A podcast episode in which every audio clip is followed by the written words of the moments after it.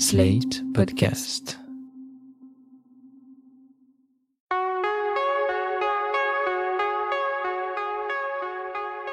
Je m'appelle Thomas Messias, je suis un homme blanc, cisgenre, hétérosexuel, et mon premier souvenir d'homme invisible remonte à un film réalisé par John Carpenter en 1992 avec Chevy Chase et Daryl Hannah. Vous écoutez Mansplaining épisode 37. L'homme invisible, un prédateur comme les autres. Un podcast, slate.fr. Les hommes invisibles ne m'ont jamais franchement fasciné. Quitte à avoir une sorte de super pouvoir, j'aurais largement préféré avoir le don d'ubiquité. Se démultiplier, ça permet d'être une personne aussi complète que possible, de ne plus avoir à choisir entre la réussite personnelle, l'accomplissement professionnel, le sport, la culture, l'amour et les tâches ménagères. Si ça se passe bien, ça doit être assez chouette. Si ça déconne en revanche, ça peut être l'enfer, comme dans le film Mes doubles ma femme et moi, où Michael Keaton parvient à se faire autocloner devant la caméra de Harold Ramis. C'est vraiment très clair, c'est comme, comme des gens qu'on photocopie. Si vous En voulez. quelque sorte. La procédure doit prendre dans les deux heures. Oh, un peu plus que Oh, ça. Plus ou moins, d'accord. Plus Oui, ou moins deux dire heures. ça, oui. Et à l'arrivée, vous avez enfin tout ce qu'il vous fallait. Et vous croyez que j'ai. Enfin. besoin de quoi, en fait? De temps libre De temps libre Et vous en ferez ce que vous voudrez. Oui, franchement, l'invisibilité, très peu pour moi. Faire des blagues aux gens ou se balader nu en public, je crois que je peux vraiment arriver à m'en passer. Mais visiblement, ce n'est pas le cas de tout le monde. Par exemple, dans Hollow Man de Paul Verhoeven, c'est exactement par ça que commence le personnage joué par Kevin Bacon. Ce scientifique assez génial, mais également très très très orgueilleux, finit par décider de devenir son propre cobaye. Son but Convaincre définitivement l'armée américaine que sa formule d'invisibilité est non seulement au point, mais aussi qu'elle est réversible. Quand j'affirme que ce chercheur, nommé Sebastian Kane, est orgueilleux, je pèse mes mots.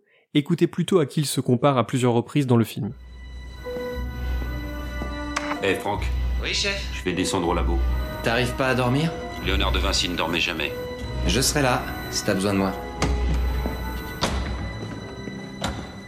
Chez H.G. Wells, qui a imaginé le personnage de toute pièce en 1897, l'invisibilité permettait avant tout de multiplier les vols jusqu'à plus soif, ce qui finissait d'ailleurs par valoir au héros de finir lynché. Depuis, les hommes invisibles ne se comportent pas toujours très bien, et cela va même beaucoup plus loin que quelques menus larcins. Chez le personnage principal de Hollow Man, par exemple, la mégalomanie et l'invisibilité sont très loin de faire bon ménage. Très vite, après avoir testé quelques petites blagues pour créer le malaise chez ses collègues, on voit Sébastien Kane devenir ivre de pouvoir, galvanisé par un grisant sentiment d'impunité. Il commet plusieurs agressions sexuelles, profitant d'être invisible pour se frayer un chemin jusqu'aux poitrines de certaines des femmes avec lesquelles il travaille, et parce qu'il a repéré dans l'immeuble d'en face une jeune femme forte à son goût, il finit par se déplacer jusqu'à elle pour la violer. C'est évidemment ce pan-là de l'histoire qui intéresse le plus Paul Verhoeven, cinéaste néerlandais qui a longtemps fait planer une odeur de soufre sur Hollywood. Verhoeven ne filme pas le viol frontalement, mais en revanche, il nous fait deviner l'excitation de Sébastien, qui peut donner libre cours à ses penchants voyeuristes, avant d'aller encore plus loin. Beaucoup trop loin. Sébastien Kane va même jusqu'à semer la mort autour de lui. Réalisant que sa collaboratrice et ex-compagne vit une idylle avec un autre membre de leur équipe, il décide d'utiliser son invisibilité prolongée afin d'exprimer sa jalousie de façon aussi destructrice que possible. Je ne sais même plus si j'ai une vie. Je suis prisonnier. Non, tu n'es pas prisonnier. Tu crois? C'est sûrement ce que tu te répètes en partant le soir. Est-ce que c'est comme ça que tu soulages ta conscience? Pendant que je pourris dans ce trou à rats et que tu es dans ta chambre, à baiser avec ton petit ami. Le plus pénible pour toi, c'est de te dire que ta vie est finie. Ou que la mienne continue. Ce que nous dit le film est relativement clair. C'est parce qu'il se sent aussi puissant qu'inarrêtable, et aussi parce que la vie l'ennuie, que le scientifique se met à agresser des femmes, à se muer en violeur et en tueur. Cette violence qu'il porte en lui depuis si longtemps, pour ne pas dire depuis toujours, finit par s'exprimer dès qu'il prend conscience de sa propre puissance, et aussi parce qu'il réalise qu'il ne pourra pas être inquiété. Bien qu'il soit un scientifique de génie, ce qui est difficilement contestable malgré l'antipathie totale qu'on éprouve à son encontre, Sébastien Kane porte un regard très primaire sur le monde. Kane, c'est un enfant dans une boutique de friandises ou un magasin de jouets. Il veut tout goûter, tout toucher, et il ne supporte absolument pas qu'on lui fasse remarquer qu'il n'a pas tous les droits et qu'il n'est pas le propriétaire des lieux. Je voudrais vous citer un passage de l'ouvrage collectif intitulé Paul Verhoeven Total Spectacle, dirigé par Axel Cadieux et publié chez Playlist Society. En toute transparence, et parce que je ne voudrais pas qu'on m'accuse de faire de la publicité clandestine, je tiens quand même à vous signaler que j'ai écrit deux livres pour cette maison d'édition. Les quelques lignes dont je voudrais vous lire un extrait, on les doit à Hugues de Rollet, dans la partie nommée Grandeur et décadence des corps. Il évoque, ouvrez les guillemets, le comportement de Sébastien lors de la première séquence du film, quand celui-ci trépigne d'impatience devant les calculs de son ordinateur et tente de passer le temps en reluquant sa voisine dévêtue. Elle se cache à lui, et déjà une frustration apparaît chez Sébastien, qui répète Damit à deux reprises. La première fois en découvrant les résultats peu satisfaisants de ses calculs, la seconde quand la jeune femme abaisse son store et l'empêche de le regarder. La science, le sexe, le désir de devenir tout puissant, tout cela se situe sur le même plan pour lui. Fermez les guillemets. Un peu plus loin, il écrit aussi Le corps, même invisible, n'est alors plus qu'une arme, une façon de soumettre l'autre à son désir, le violenter, l'écraser encore. Fin de citation. Cette idée, on la retrouve également dans un film sorti tout récemment dans les salles de cinéma françaises. Oui, enfin, vous voyez, c'est ces endroits avec plein de gros fauteuils rouges et un écran gigantesque qui permettent de regarder un film en compagnie de plein de gens qu'on ne connaît pas. Le film se nomme Invisible Man, ce qui n'est pas le titre le plus original qui soit, surtout lorsqu'on sait que son personnage principal est une femme. Oui, une femme, qui tente de fuir son mari violent, un génie de l'optique qui ne va pas tarder à réapparaître, tout en étant parfaitement invisible. L'héroïne du film est interprétée par Elizabeth Moss, que vous connaissez si vous avez vu les séries Top of the Lake ou Handmaid's Tale, et dans la séquence d'ouverture, qui se déroule en pleine nuit, on la voit essayer de s'évader d'un domicile très luxueux et très sécurisé, comme s'il s'agissait d'une prison de haute sécurité. La façon dont elle prend garde à ne pas réveiller celui qui partage son lit ne laisse guère de doute. Ce départ nocturne, minutieusement préparé, est celui d'une femme terrorisée par son mari ou compagnon. La suite est très habilement orchestrée. Alors qu'elle tente de se reconstruire loin de l'homme qui lui a fait tant de mal, physiquement et psychologiquement, Cecilia Cass apprend qu'il a mis fin à ses jours. Mais le soulagement laisse bien vite place à la terreur, car elle seule comprend que non seulement l'homme n'est pas mort, mais qu'il est en plus en train d'opérer un comeback inattendu sous la forme d'un homme invisible. C'est non seulement une excellente idée de cinéma de genre, parce qu'il y a tout au long du film un suspense absolument insoutenable, mais c'est aussi une façon hyper bien vue d'évoquer la façon de procéder d'une grande partie des hommes violents. Je sais pas comment il fait. Sauf qu'il a découvert un moyen.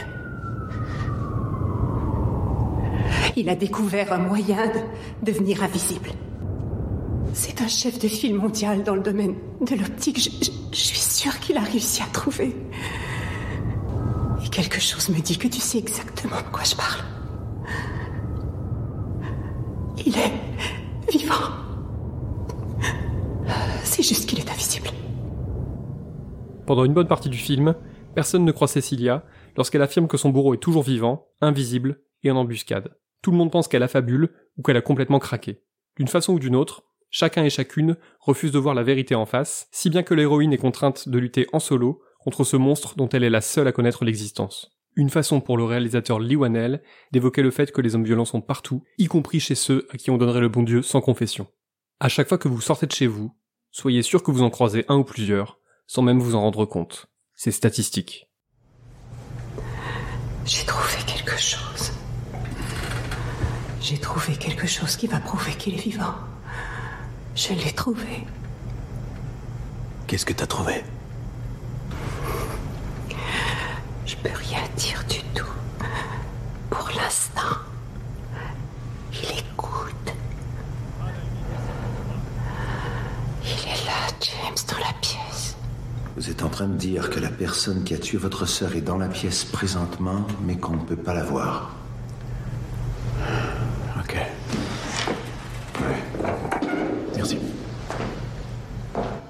Jusqu'au bout de ces 110 minutes hyper tendues, Invisible Man fait trembler et dit plein de choses intelligentes sur l'emprise et les violences masculines. En plus, il lutte à sa manière contre une certaine culture du viol, en démontant pas mal d'idées reçues sur le sujet. L'homme qui fait tant de mal à Cecilia est blanc, il est beau, il est athlétique, il est richissime, il est très estimé. Et pourtant, c'est un bourreau. La seule explication apportée par le film, c'est le frère de cet homme qui l'apporte en quelques mots. Ce qu'il dit, c'est que quand rien ne vous résiste, vous ne supportez pas bien que soudain, quelqu'un ou quelque chose s'oppose à vous. Il allait tout faire pour te retrouver, peu importe ce qui lui en coûterait. Il a besoin de toi parce que tu n'as pas besoin de lui. Personne ne l'a jamais quitté avant toi, mais il t'a suffisamment puni maintenant. L'air de rien, ce film, c'est l'occasion de rappeler que les violences contre les femmes sont une façon pour les hommes d'asseoir leur domination, ce qui inclut aussi le viol. Celui-ci résulte rarement d'une recherche de plaisir. En fait, c'est avant tout une arme. Il naît rarement d'un sentiment de frustration sexuelle, puisque comme le rappelle par exemple Noémie Renard dans l'indispensable essai En finir avec la culture du viol, les hommes qui violent ont en moyenne plus de partenaires sexuels que ceux qui ne violent pas. Et s'il fallait. S'il fallait qu'il n'aime pas ce que supposément je pensais, selon lui. Euh, là, il, il, il me. Il te quoi? Il te. Il te frappait? Eh bien, entre autres choses. Dans Invisible Man, on apprend très tôt que l'héroïne prenait la pilule en cachette afin de ne pas tomber enceinte, contrairement à ce que désirait son compagnon et tortionnaire. Là encore, le film a l'intelligence de rappeler que la naissance d'un enfant constitue bien souvent une façon pour les hommes violents d'accroître leur emprise sur les femmes. Difficile de fuir avec un ou plusieurs enfants sous le bras sans avoir l'impression de les mettre davantage en danger ou sans risquer d'être qualifié de kidnappeuse. Ou alors il y a une autre option où tout ça disparaît. Accepte d'avoir le bébé et retourne avec lui. Crois-tu vraiment qu'il ne savait pas que tu prenais secrètement un contraceptif oral? C'est sûr qu'il le savait. T'aurais dû le savoir, tu le connaissais aussi bien que moi, Cecilia. Hollow Man et Invisible Man laissent entrevoir ce qui peut arriver de pire lorsque des hommes accèdent à un sentiment de toute puissance. Mais tout récemment, en France, deux cinéastes sont partis du principe qu'un grand pouvoir impliquait de grandes responsabilités, pour reprendre les propos du tonton de Spider-Man. Ce duo de réalisateurs bien trop rares, Patrick Mario Bernard et Pierre Trividic, a sorti l'an dernier un film formidable, L'angle mort, dont le héros est né avec un pouvoir d'origine inconnue. Il peut devenir invisible à volonté, à condition de se plonger dans un état de douleur ou d'excitation nerveuse. Dans L'angle mort, on navigue quelque part entre la comédie dramatique existentielle et le film de genre, sans jamais savoir sur quel pied danser. C'est vraiment génial. Dominique, le héros, cherche un sens à sa vie. Il a du mal à donner un élan à sa vie professionnelle et à s'engager pleinement dans ses relations amoureuses. Et pourtant, il ne bascule pas du côté obscur pour autant. C'est possible, nous dit le film. Dominique ne va pas très bien, il fait parfois des crises d'angoisse assez flippantes liées à sa condition, mais pourtant, rien ne semble l'obliger à devenir un fléau sur pattes. L'angle mort, c'est une super réflexion sur la gestion du pouvoir, mais aussi sur l'identité, ou plutôt les identités. Ce n'est pas un hasard si Dominique est joué par Jean-Christophe Folly, un acteur noir. La précision vaut d'être donnée parce que 1. En France, c'est hyper rare qu'un acteur noir ait le premier rôle, et parce que 2. On peut faire mille liens, dont certains sont explicités dans le scénario, entre la condition des personnes racisées et celle des hommes invisibles. Mais euh, musicien, c'est vaste. Qu'est-ce que vous faites? Vous, euh, vous jouez? Vous composez? Ni l'un ni l'autre, non. Je chante. Ah, vous chantez? Ah bah magnifique. Et alors, qu'est-ce que vous chantez? Bon, pas mal de choses. hein. Euh, Brahms, surtout. Brahms? Vous êtes surpris Vous vous attendiez à quelque chose de plus dansant Non. bah non, mais faudrait que vous m'expliquiez parce que là, moi, j'ai un problème avec Brahms. Je trouve qu'il a l'air trop content de lui. Ben, C'est pour ça que je l'aime. Comment on fait pour avoir l'air aussi content de soi Les deux réalisateurs s'interrogent sur ce don d'invisibilité, en se demandant si c'est plutôt un pouvoir ou un fardeau, s'il est possible d'en faire quelque chose d'utile, ou encore s'il y a des raisons pour lesquelles certains n'arrivent plus à devenir invisibles ou à redevenir visibles. Oui, je dis certains, parce qu'apparemment, cela concerne principalement, voire uniquement, des hommes.